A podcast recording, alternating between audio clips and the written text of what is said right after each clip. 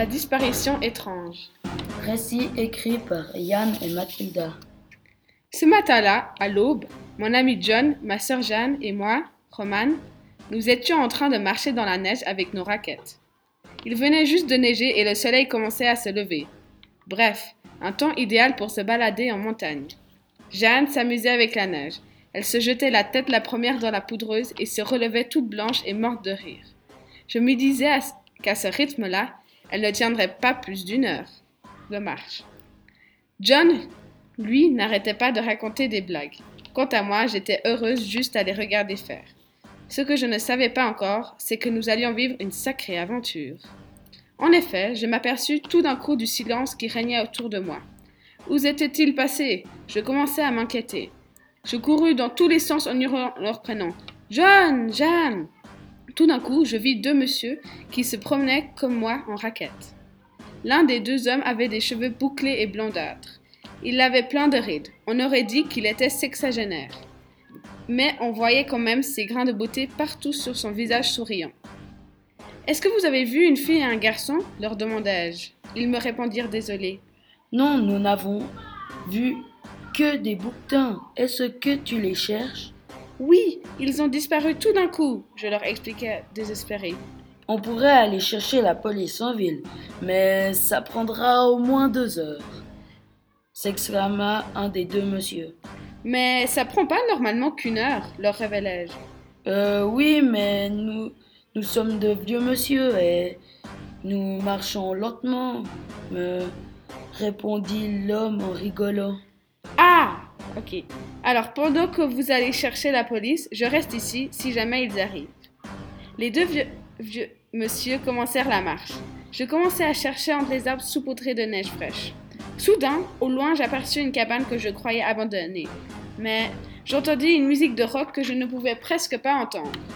Je m'approchais très lentement avec précaution pour ne pas me faire entendre. Quand je fus à un pas de la porte, j'entendis les deux hommes crier. Deux voix d'hommes crier. Yes!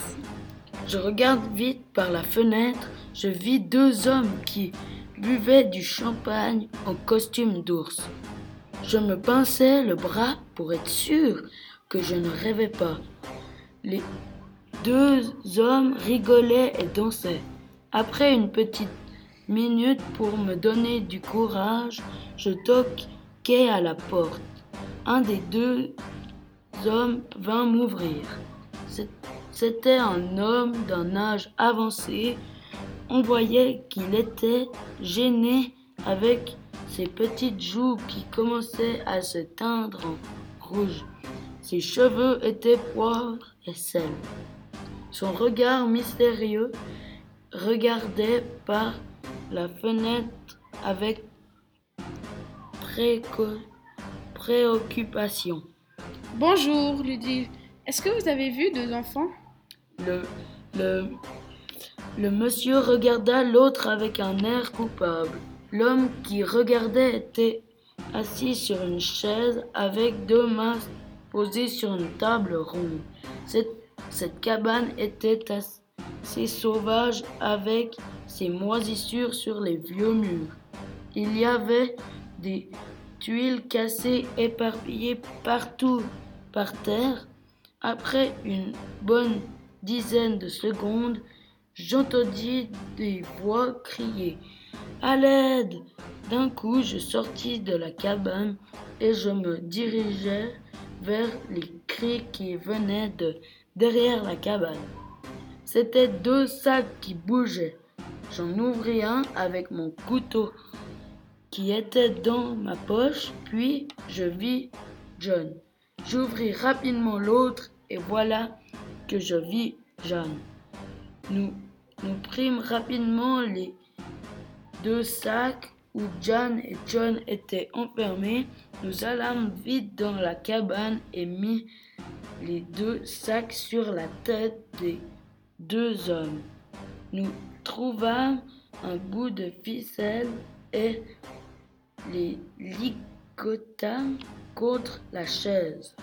Tout de suite, nous sortîmes et courûmes jusqu'au jardin que nous avions, chemin que nous avions pris il y a quelques heures. Sur le chemin, nous rencontrâmes les deux vieux monsieur. Je les présentai à John et Johan. Nous leur racontâmes toute l'histoire. Ils nous dirent qu'ils étaient allés à la police, mais personne n'était là, et que sur la porte il y avait écrit Désolé, nous sommes au Brésil. Nous rigolâmes un bon coup avant de rentrer en ville manger un bon burger.